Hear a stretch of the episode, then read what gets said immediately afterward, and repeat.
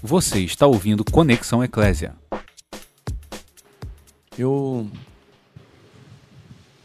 comecei falando com vocês no assunto de paternidade espiritual. Quando eu toquei o assunto, eu falei que porque não fui criado com meu pai, eu acredito que isso me, acabou me afetando muito. Porque em algum momento da minha vida eu achei que essa coisa de paternidade não, não era necessária. Afinal de contas, eu cresci sem um pai. Embora tive minha mãe, mas eu cresci sem um pai e pensei, não é, não é fundamental esse negócio, como, como parece. Eu nasci no dia 5 de dezembro de 1960. Portanto, nesse ano de 2020, Deus me dando graça, saúde, vida, eu completo 60 anos de idade. Eu nasci numa casa. Não tinha médico, enfermeira, não tinha nada disso. Aqueles anos era muito comum semelhante ao que acontece ainda no interior do Brasil. Havia uma, uma parteira. A mulher ia lá, com uma certa experiência, e ela visitou minha mãe ali, foi atender minha mãe, e naquele. Era uma madrugada, que minha mãe falou, era de manhã, madrugadinha, naquela madrugada de 5 de dezembro de 60, ela deu a luz a mim. Minha mãe era mãe solteira já de uma filha do mesmo pai, mas meu pai era um homem casado. Meu pai conheceu minha mãe numa circunstância muito complicada. Só soube disso muito mais tarde, quando eu conheci meu pai, que eu aí entendi a história completa, né? Mas a minha mãe já havia tido uma filha em 59 chamada Diva. Diva Rodrigues Franco, hoje tem outro nome porque está casada, já é avó. Né? E Diva é, casou com Gilmar Nicolas Vilas Boas, meu cunhadão. E ela já havia nascido um ano, um ano antes de mim, em setembro de 59. E dezembro de 60, ela estou lá de novo chegando, né? Eu queria contar um pouquinho do, dessa história com vocês. Eu, eu, me lembro vagamente do meu pai, assim, na minha infância. Vagamente. Acho que eu tenho uma ou duas imagens do meu pai quando eu era criança, bebê. Depois, quando eu comecei, fui para a escola, eu, eu me lembro dele também na escola. Mas como é que eu me lembro do meu pai? Assim que eu comecei a estudar, a minha mãe muito pobre, costureira, sem nenhuma condição, ela precisava de material escolar. E ela não tinha recurso para material escolar. Eu, eu entendi que meu pai entregava, em determinado momento do ano, algum material. Então, meu pai descia na estação de trem de Magalhães de Baixo, descia, encontrava minha mãe numa praça. Então, minha mãe levava a gente para a pracinha, deixava a gente brincando ali, na praça, a gente brincava na praça. Enquanto a gente brincava, meu pai chegava, coisa e tal, trocava alguma ideia com ela, não sei se dava algum dinheiro, passava os livros. Mas isso acabou sendo cada vez mais, mais remoto, né? cada vez mais é, é remoto, é, intervalo maiores, maiores intervalos. Né? Os intervalos. É, oi? Cada vez mais espaçados, os intervalos eram cada vez maiores. E por fim eu lembro que ele já não descia mais na estação. Então a última imagem que eu tenho nesse momento aí é ele chegando do outro, ele fica do outro lado da estação do trem e ele passa para minha mãe os livros pela roleta. E acho que por fim houve um tempo que eu não vi mais meu pai, né? E meu pai não me matric... não me registrou. E eu fiquei no primeiro momento não me afetava nada, mas assim que eu tomei consciência da vida, porque eu precisava me apresentar em alguns lugares, aquela coisa, nome do pai. Ah, não tem pai. Como não tem pai? Todo mundo tem pai. Aí começava aquele constrangimento que eu já contei para vocês. É um chatão isso aí. Eu entendo com a criança que não tem registro, nome de pai e mãe, é muito constrangedor. Eu sei porque eu vivi isso. Né? Em algum momento, quando a pessoa perguntava nome do pai, não tenho, sempre tem um, um, um burocrata que não entende o negócio e que pergunta para o outro: Ô, oh, Fulano, Dona Lúcia, tem um garoto aqui que não tem, tem um moleque aqui que não tem pai, como é que eu coloco aqui? Ah, pai ignorado. Bota aí, deixa vazio esse troço. Porque a gente, ao longo da vida, a gente faz várias fichas. E aí tem a qualificação da pessoa. Na qualificação, qual a primeira coisa que vem? Nome e pai e mãe, pô. Nome, Sérgio Rodrigues Franco, nascido 5 de dezembro de 60. Nome do pai. Pli, pli. E por, por um tempo eu desenvolvi uma, uma, brincadeira, assim, uma coisa. Eu acho que eu contei para vocês também no primeiro tempo aqui. Eu acho que é importante contar isso, para entender hoje por que é importante. Eu ouvia. Minha mãe tinha um radinho de pilha pequenininha e ela gostava de ouvir música sertaneja. E tinha uma música que cantava: Sou filho de Goiamu, sou filho de Goiamu, todo mundo tem um pai e eu não tenho um. Sou filho de Goiamu, sou filho de Goiamu, todo mundo. Então, quando o cara perguntava assim: Não tem pai? Eu digo: Sou filho de Goiamu. Para dar uma quebrada de gelo assim, eu dizia: Sou filho de Goiamu. O que é filho de Goiamu? Todo mundo tem um pai, eu não tenho. Então, dava aquela quebradinha. Mas, no fundo, não era nada legal. No fundo, aquilo ali é, me fazia muito mal, né? porque isso aí era, me entristecia a alma. Mas o que aconteceu com meu pai, que se chama Orildo de Almeida Neto, com dois T's? Ele se converteu a Jesus. Ele era um homem casado, adulterando, uma relação fora do casamento. Um dia ele se converte a Cristo. E aí por isso que começa aquelas visitas espaçadas, espaçadas, espaçadas. De repente, puf, sumiu da área. Só, houve um momento que ele só atendia minha mãe pela roleta. E aí teve uma hora que ele rompeu completamente o vínculo com a minha mãe e saiu do Rio de Janeiro, se mudou com toda a família e foi para Vila Velha, Espírito Santo. E ali desenvolveu a vida dele. Né? Eu cresci muito jovem, me viciei. Muito, muito, muito jovem, movi com bebida, cigarro. A bebida era muito forte na minha vida, muito forte. Eu comecei a beber, por incrível que possa parecer, na, na, nas festas da igreja romana apostólica. A romana, como diz os irmãos de Tapeti.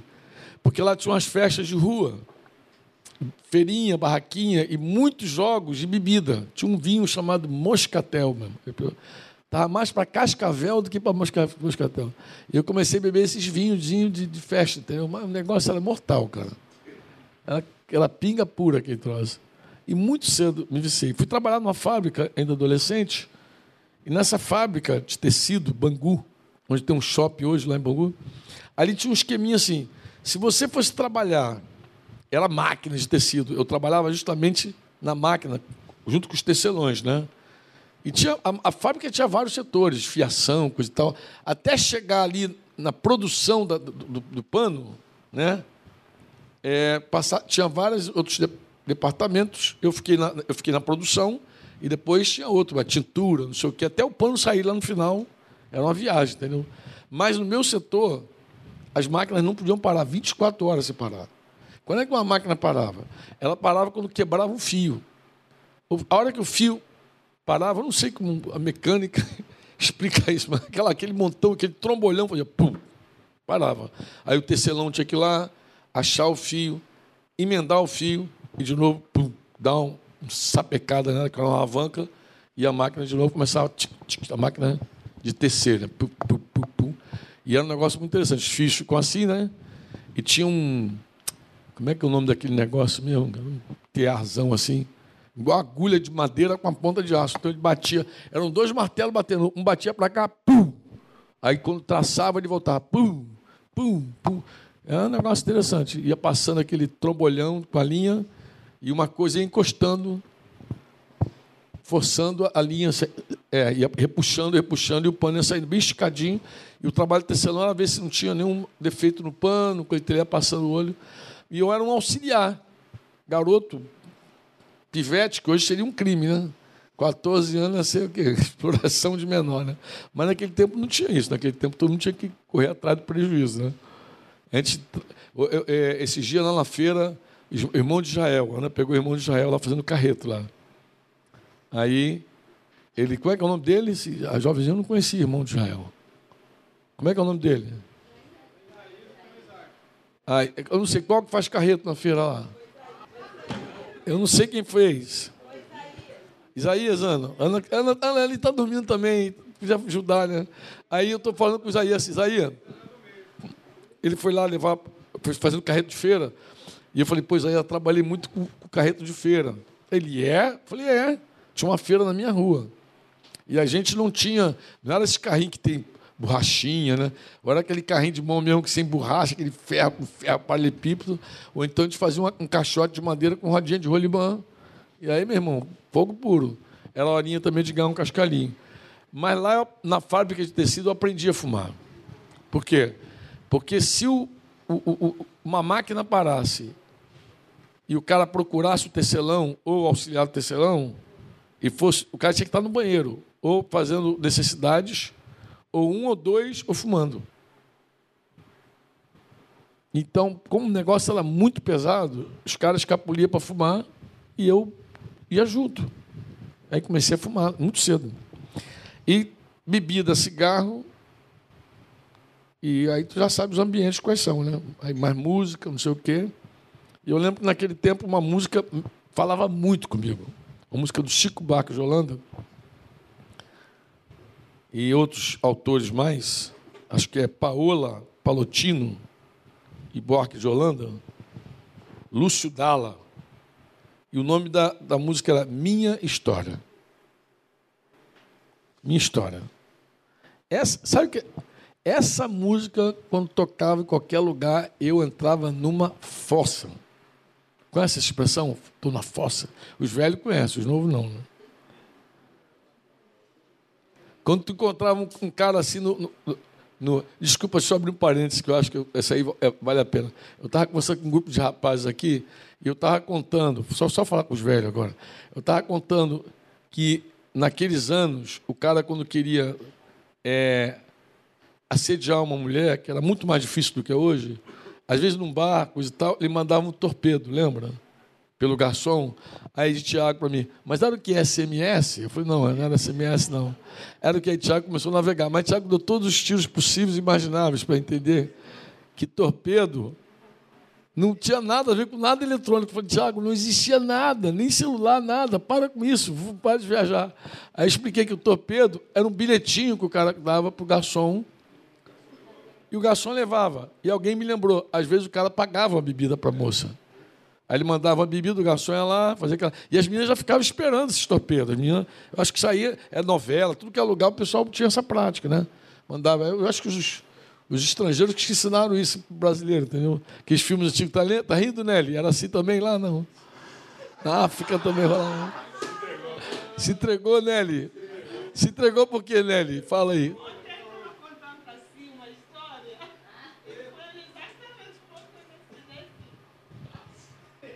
Si, ela está fazendo Libras ali para você, Si. Só você entende é, as linguagens de Libras. Então, ela estava falando essas coisas antigas e velhas aí. Mas voltando aqui para o pro, é, pro te, pro tema, é fossa era uma expressão velha. Então, se você encontrasse uma pessoa bebendo, tu lembra disso, mano? Dor de cotovelo. Eu, eu, eu ia falar dela. Se você encontrasse alguém assim, triste, num bar, bebendo, o quer dizer, pô, fulano está na maior fossa. Qual é a consequência disso? Dor de cotovelo. Mas tu sabe por que vem dor de cotovelo? Tu não sabe, não? Vou te explicar. Porque o cara ficava com o braço assim, bebendo, o tempo inteiro apoiado. Aí o pessoal diz, pô, fulano está com maior dor de cotovelo. Passou. A, a, a, mulher deve ter dado um fora dele. A namorada abriu. Sei que, então era dor de cotovelo de tanto encostar o cotovelo no balcão e ficar entornando. Então a expressão dor de cotovelo e fossa Vinha daí. Mas tinha música que me levava para a fossa imediatamente. Eu acredito que qualquer pessoa da incredulidade tem essa história. Lembrou de quê, Joel?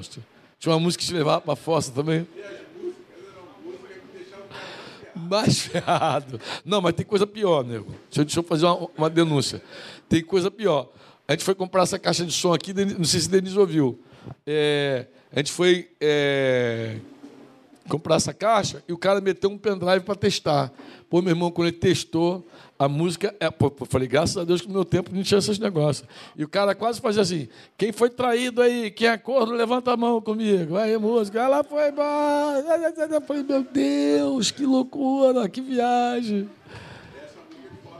Não, mas isso aí não é de força, é de forca. E o cara, vamos lá, eu sei que você foi traído também, levanta a mão aí. Mas aí, não, naquela época não tinha tanto isso, não, mas tinha muita música que tocava a pessoa, com tristeza mesmo, né? que mexia, às vezes, com a história da pessoa. Né? Essa música fala assim: a música diz assim, ele vinha sem muita conversa, sem muito explicar, eu só sei que falava e cheirava e gostava de mar. Sei que tinha tatuagem no braço e dourado no dente. E minha mãe se entregou a esse homem perdidamente. Tatuagem era coisa para marinheiro, tá, amados? Não era coisa comum como hoje. Os marinheiros usavam e os presidiários também usavam. Então, em geral, você marcava o preso. O marinheiro gostava, não sei porquê. Né? O marinheiro papai tinha uma ferradura tatuada. E eu acredito que na Segunda Guerra, Hitler mandou tatuar os judeus. Por quê? Porque para os judeus tatuagem era um pecado. Entendeu? Eles tinham um mandamento lá da lei que dizia para não marcar o corpo. E aí ele, de raiva, antes de prender torturar, ele tatuava todo mundo. É? Não era coisa. Mas ele diz que. E assim como veio, partiu, não se sabe para onde e deixou minha mãe.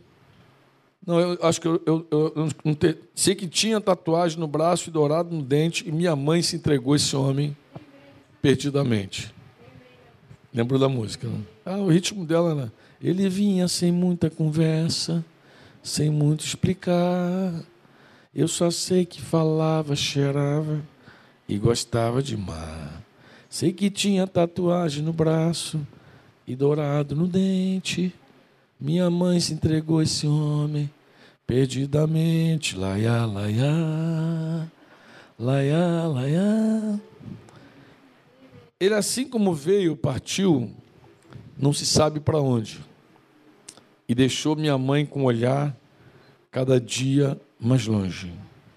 Esperando parada, pregada na pedra do porto, com seu único velho vestido cada dia mais curto. Quando enfim eu nasci, minha mãe embrulhou-me no manto, me vestiu como se fosse assim uma espécie de santo. Mas por não se lembrar de acalantos, a pobre mulher meninava cantando cantigas de cabaré.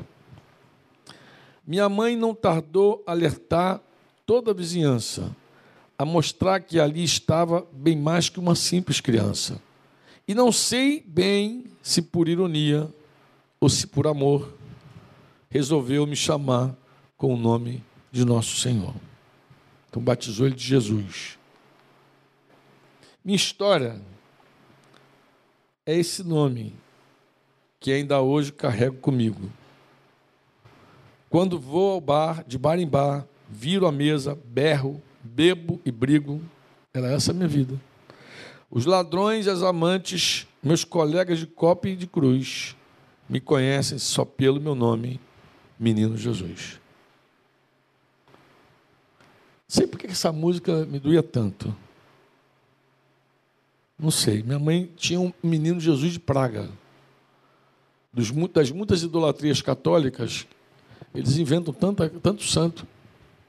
E um dos santos idolatrados, é uma coisa maluca, né? Menino Jesus de Praga. Jesus nem é menino mais, Jesus. É- Oi? Não, coisa doida, aquelas coisas dos, dos católicos, uma coisa assim, muito, muito doida, cara. E minha mãe tinha um santinho, e esse santinho era um Frankenstein, por quê? Porque a gente corria, quebrava o santo, não tinha dinheiro para comprar outro e remendava. A gente corria de novo, bateu no santo, meu Deus, quebrou o santo, não tinha nariz, não tinha tudo colado, ele era todo remendado estátua, tudo. Mas minha mãe adorava aquele menino Jesus. Acho que por isso linkou, sabe? Talvez essas, essas, essas coincidências associavam, porque era o santo da minha mãe, menino Jesus de Praga, era o santo da minha mãe, o melhor São Jorge. Dela, o santo, eu gostava de Jorge Guerreiro, aquela coisa toda. E o dela era o menino Jesus de Praga. Eu acho que por isso, Dona Daura me, me linkou com a música do, do Chico Buarque. Essa história você pode ouvir ela no YouTube, não assim detalhes. Mas se você quiser os detalhes dessa história, compre o livro e leia. Acho que é o primeiro capítulo do livro. Falo sobre um detalhe. Eu, eu estava devendo essa história escrita. Eu estava devendo ela. Porque, porque vários irmãos falam, poxa, Franco, a história da restauração tua com teu pai é tão espetacular. Esse vídeo no YouTube tem, tem alguns milhares de views. Eu acho que tem mais de 5 mil, sei lá. Quantos views tem? Alguém podia até pegar esse link e colocar no grupo do TM, não sei se pode fazer isso para mim. É, convertendo o coração dos pais aos filhos, filhos aos pais. Acho que é esse o título que está no YouTube. Depois você pode ouvir. Mas o que, que não está no vídeo? Que eu acho legal você.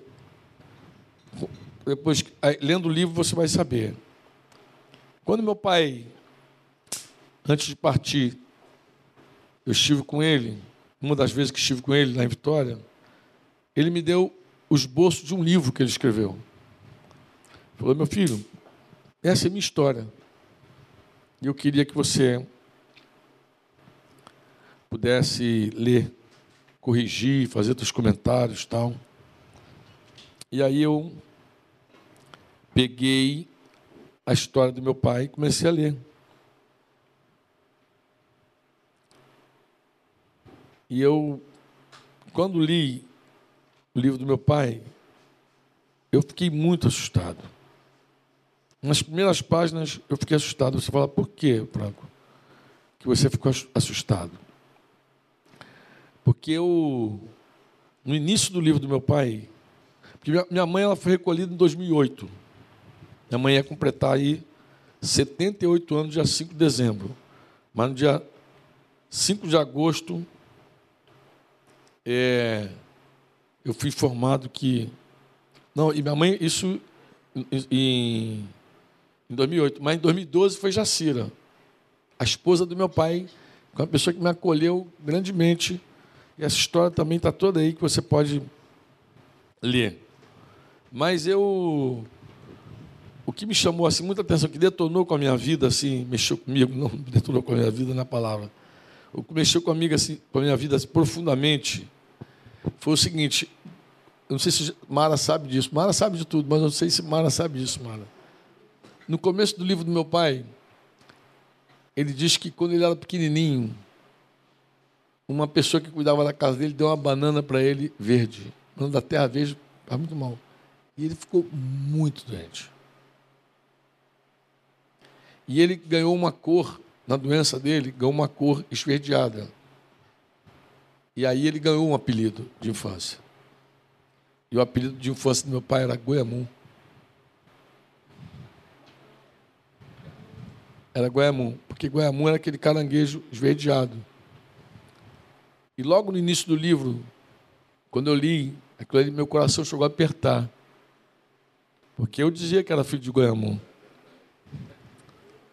Oi? Assustador isso, né? Assustador. Gente, eu fiquei chocado. Eu nem, eu nem consegui ler o resto do livro.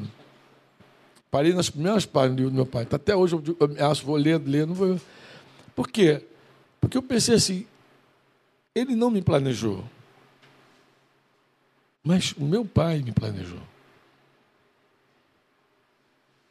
Talvez eles dois tenham pensado em me tirar algumas vezes, porque é isso que acontece com a menina solteira, ou até quando é casada e responsável, mas solteira, ela quer abortar, ela quer tirar, ela quer matar.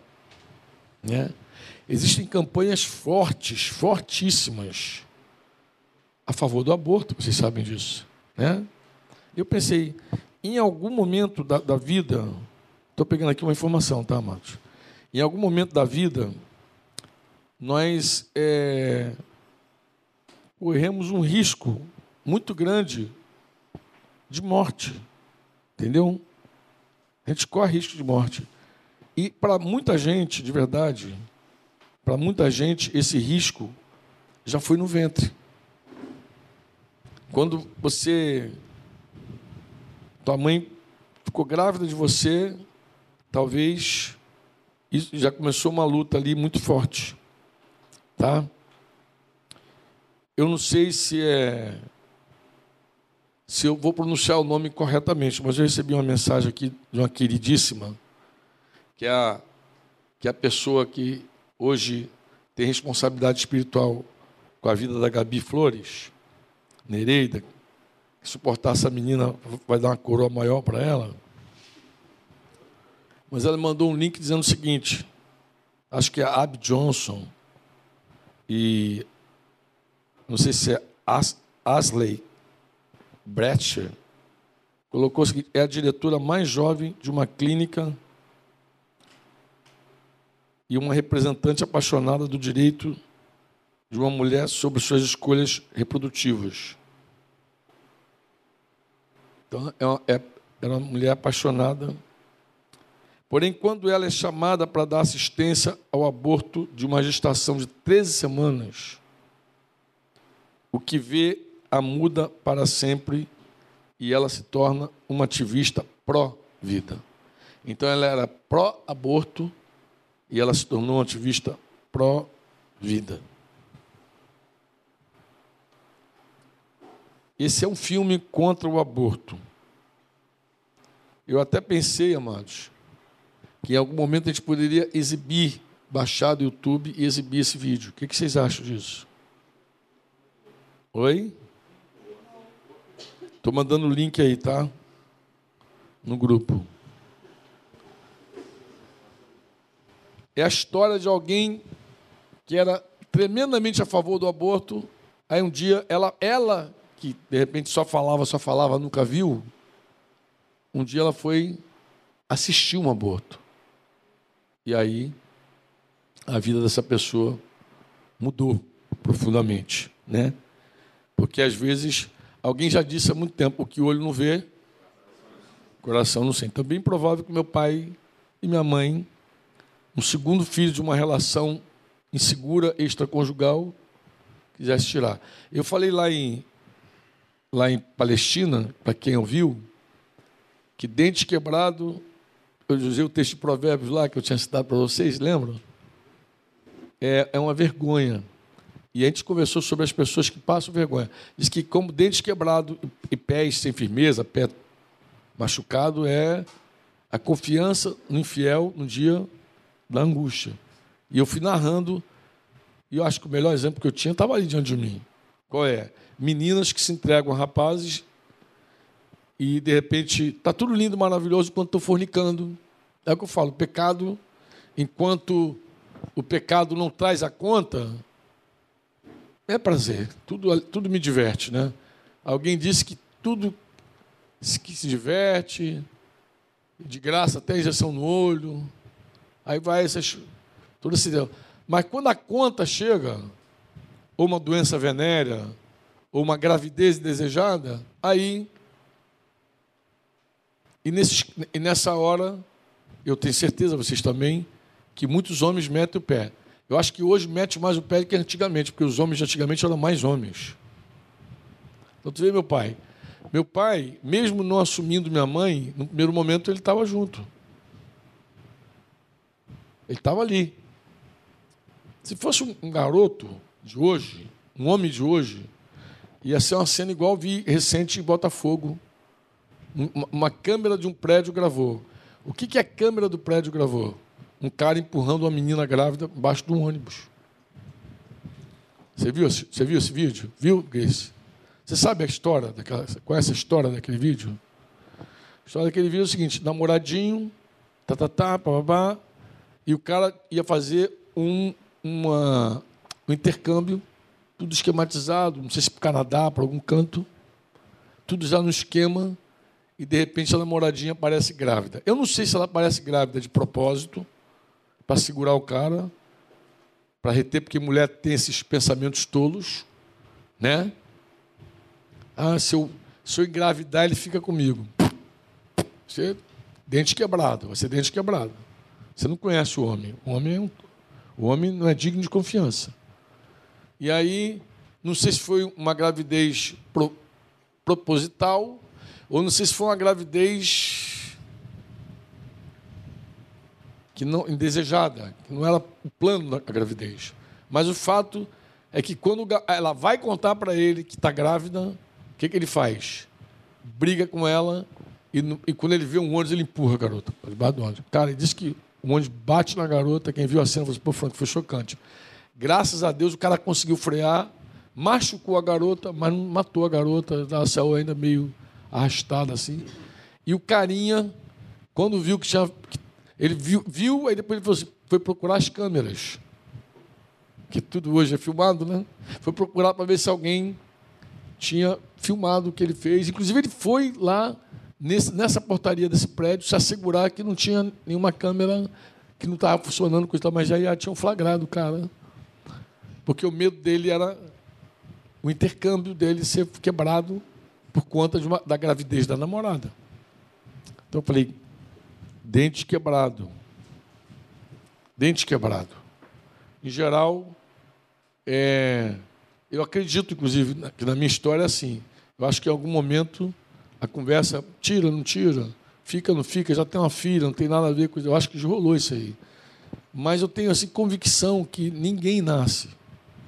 E vou dizer, ninguém morre. Não é só nascer, não. Ninguém nasce e ninguém morre. Se Deus realmente não permitir em alguns casos, se ele não desejar.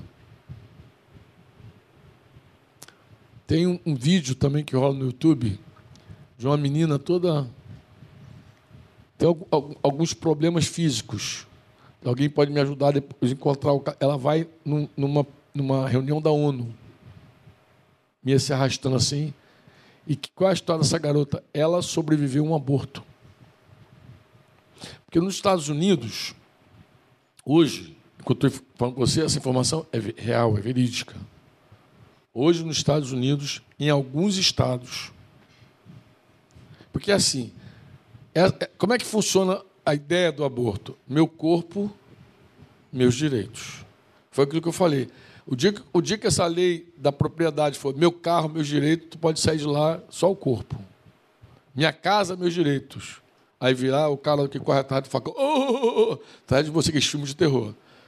É, é, a, a ideia do direito da propriedade. É meu corpo, é meu direito.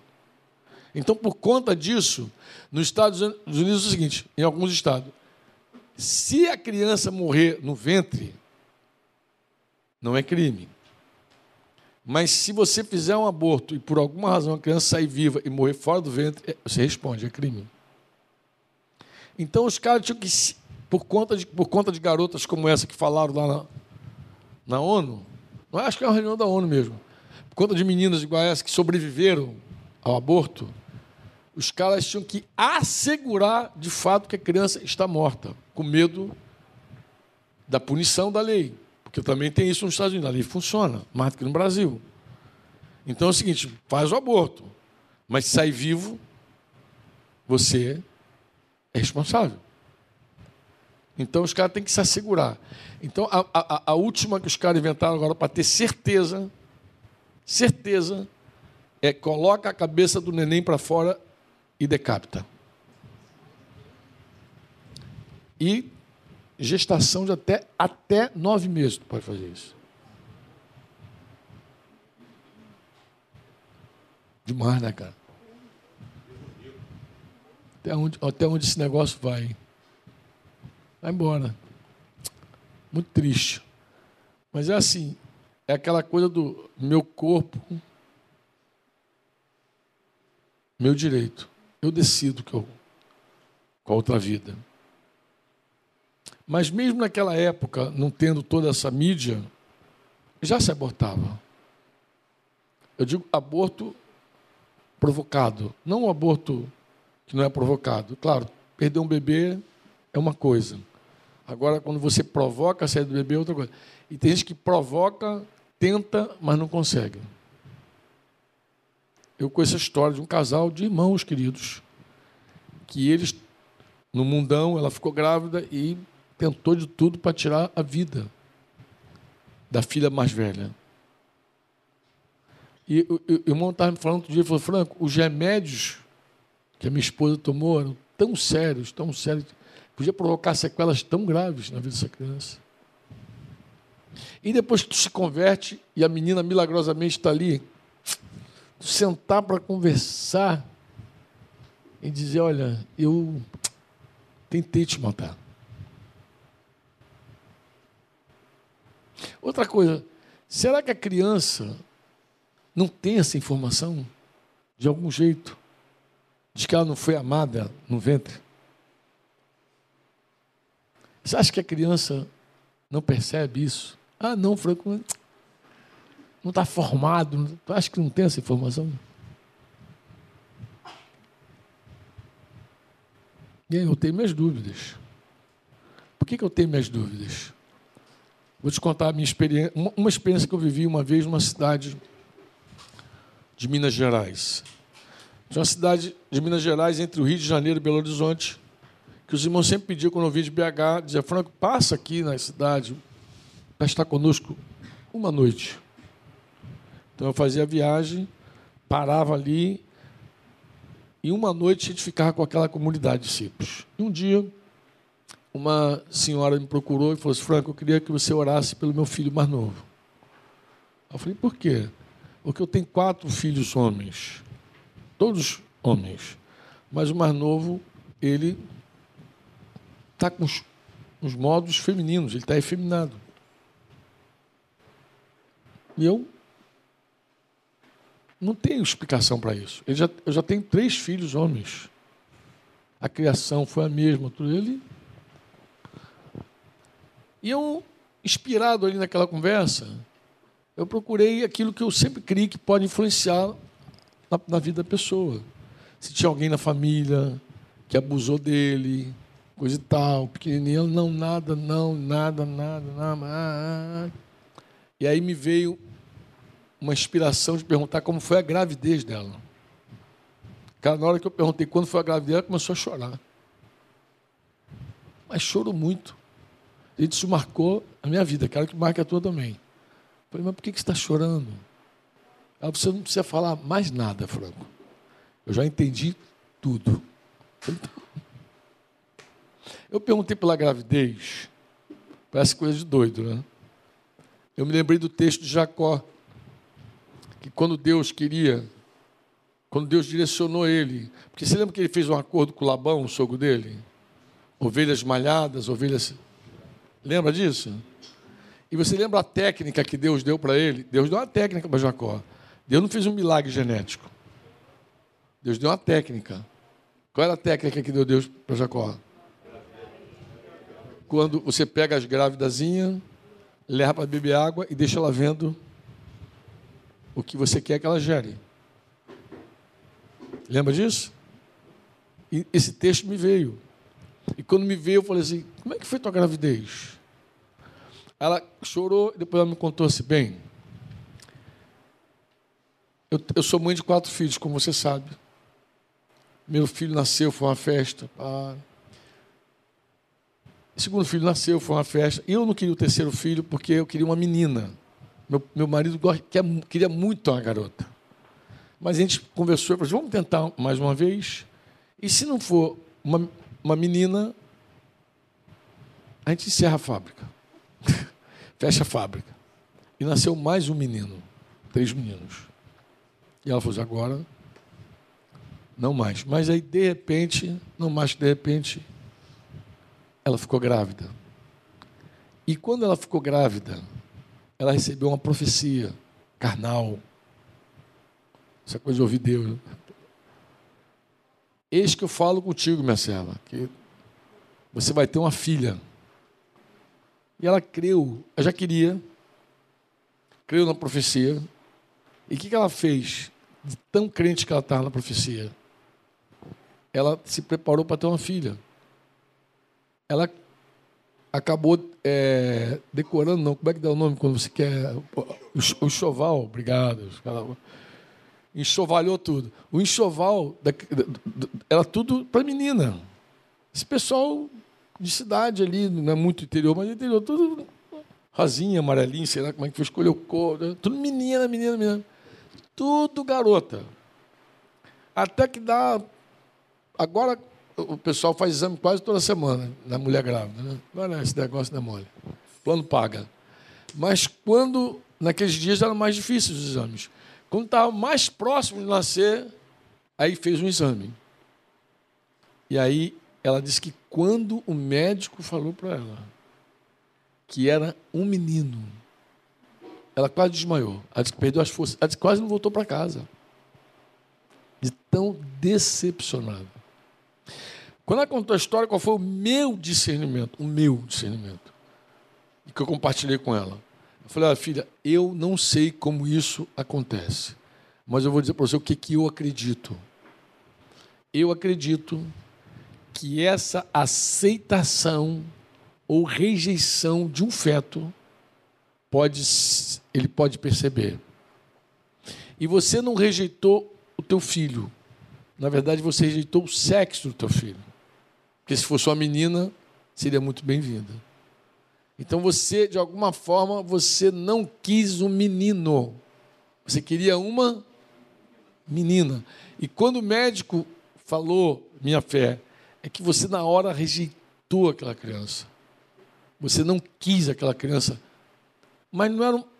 Eu não te quero. Eu não te quero porque você é um homem. Eu te aceito se você for uma mulher. Para mim, essa informação está lá, nele. Aí o que eu faço? Eu acho que você tem que conversar com ele. Contar essa história toda, orar com ele, pedir perdão a ele. Eu acho que tem que andar um caminho. Falar que você o ama como homem. Que ele chegou na família, que ele é bem-vindo, que ele agrega. Bem, isso é uma experiência que eu estou. Bem, estou contando isso, Deus sabe por quê. Mas é assim. Eu estou dizendo que as pessoas elas são assim muito afetadas já desde o ventre. Quanto tempo tem aí? 50? 45. Então me dá mais 5 aí. É assim. Desde o ventre, desde o ventre, essas pessoas elas já, já são afetadas. Eu terminei com vocês falando, vê se você se lembra. Eu falei que existem características de uma pessoa madura, lembra? Eu citei do final do livro Plenitude, que não está mais aqui, hoje está aqui, não tem mais. Do livro Plenitude, eu peguei aquelas 12 características de um discípulo maduro li com vocês e termino aquele capítulo do livro dizendo o seguinte: quando um discípulo apresenta aquelas características de maturidade, ele pode ser visto como alguém que alcançou uma certa maturidade, né? E que pode ser um pai espiritual, uma mãe espiritual, pode exercer paternidade espiritual, porque essa pessoa se torna que ela se torna? Eu tinha pensado no primeiro momento de escrever cinco características do que ela vai se tornar, mas depois eu decidi escrever seis. Por isso que esse livro está gigantesco. Resolvido aqueles assuntos lá, aquelas pendengas do livro? Tá. O que é o livro, na verdade? Você vai ler um capítulo, dois, a minha história com meu pai, mas quando você chegar aqui, você vai ler um pouquinho da casquinha do Plenitude quando você chegar aqui, eu vou te apresentar o quê?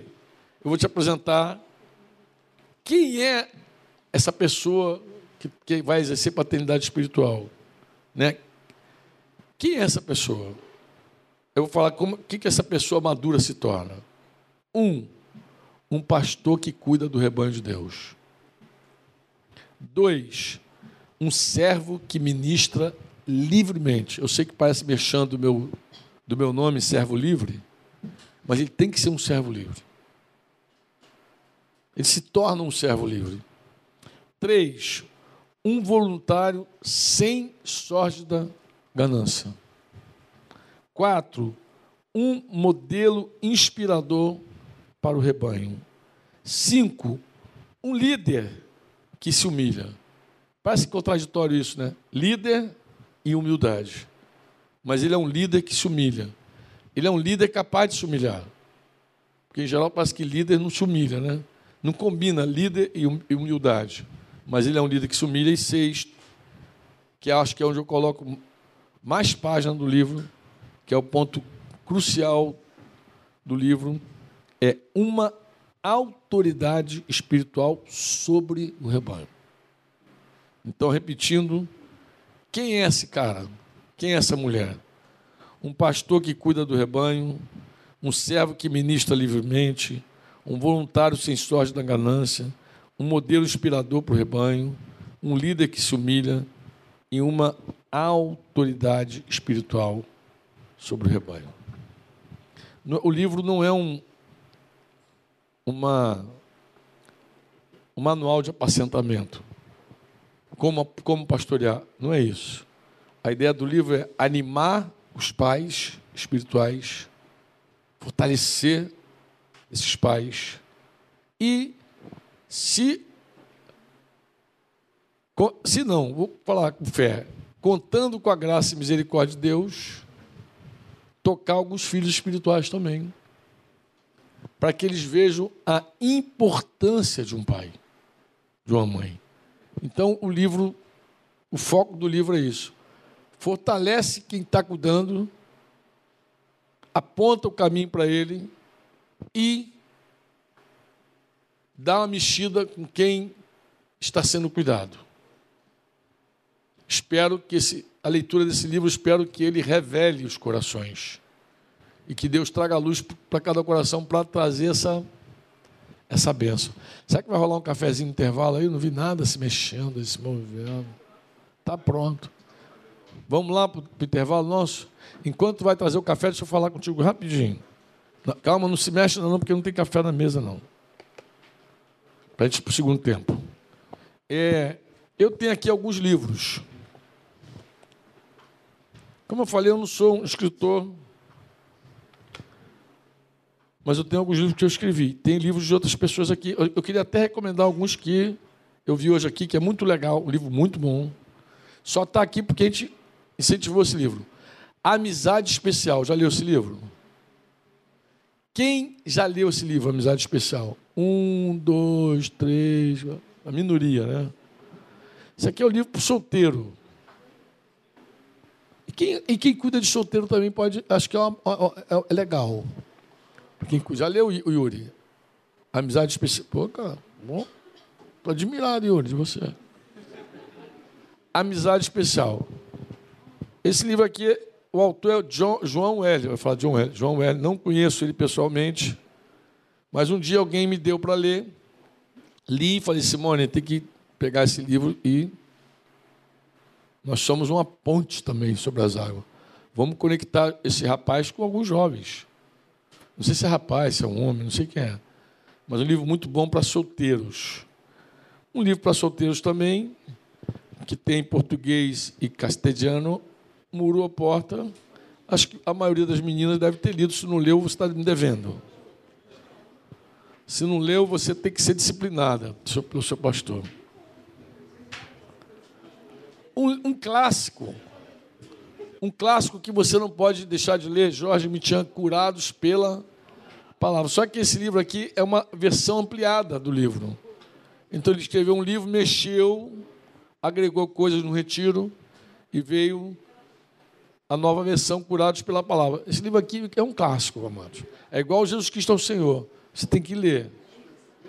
E esse ano nós vamos lançar um livro de Jorge Mitian chamado é, Formação de Caráter. Vamos lançar esse ano, a bênção do Papai do Céu, Formação de Caráter. Formação de Caráter é outro livro top. Aquele livro que você não pode deixar de ler. Michan escreveu esse livro em janeiro do ano passado, passou o mês todo de janeiro, fevereiro. Nas férias dele, escreveu Formação de Caráter. Não seja medíocre, eu lembrei desse livro aqui nesses dias conversando com vocês. Lembra aquele dia que eu falei com vocês sobre vocação? Eu me lembrei desse livro. Porque alguém me falou, Acho que eu tinha conversado com o Ariel um pouquinho também, sobre aventura com Jesus. És uma aventura conhecer-te, caminhar, obedecer-te. Até te recomendei ouvir essa canção de Marcela Gandara. Gandara. E é, aqui tem um capítulo que fala sobre esse tema da aventura que eu acho que é sempre pontual. A Tita já fez assim, significa que ela gostou. Sempre joia. Eu acho que mexe com a, tua fé. Como um assunto, como a gente tem também, a gente está muito débilzinho de fé. Eu, falei de fé, falei, Sheila veio aqui e falou assim, é, Franco, sobre fé, uma das coisas que Deus falou com ele sobre fé é que quando a gente fala sobre fé, as pessoas acham que tem. E quando os discípulos pediram para Jesus aumentar a fé que eles tinham, aumenta a nossa fé. A resposta de Jesus indica que ele não tinha nada. Porque ele falou: se você tiver fé do tamanho do grão de mostarda, não precisa aumentar muito, só precisa ter fé. Você diz para aquele monte, erga-te daqui e lança. Então as pessoas parecem que quer ter fé grande. O nosso problema não é fé grande, o nosso problema é fé. A gente não tem. Deus não aumenta o que a gente não tem. Então não, vai, não adianta pedir para aumentar. Aumenta a minha fé. Não, tu precisa de fé. Fé. Certeza. Se for, do tamanhozinho do grãozinho de mostarda, assim, se for pequenininho, já resolve. Não precisa ser grande. É porque a gente duvida mais do que crê. Essa é a verdade. E nessa experiência de se lançar, aqui tem uma, eu acho que pelo menos uma mensagem que pode te ajudar. Essa experiência de se lançar. Este foi mais um programa do Conexão Eclésia.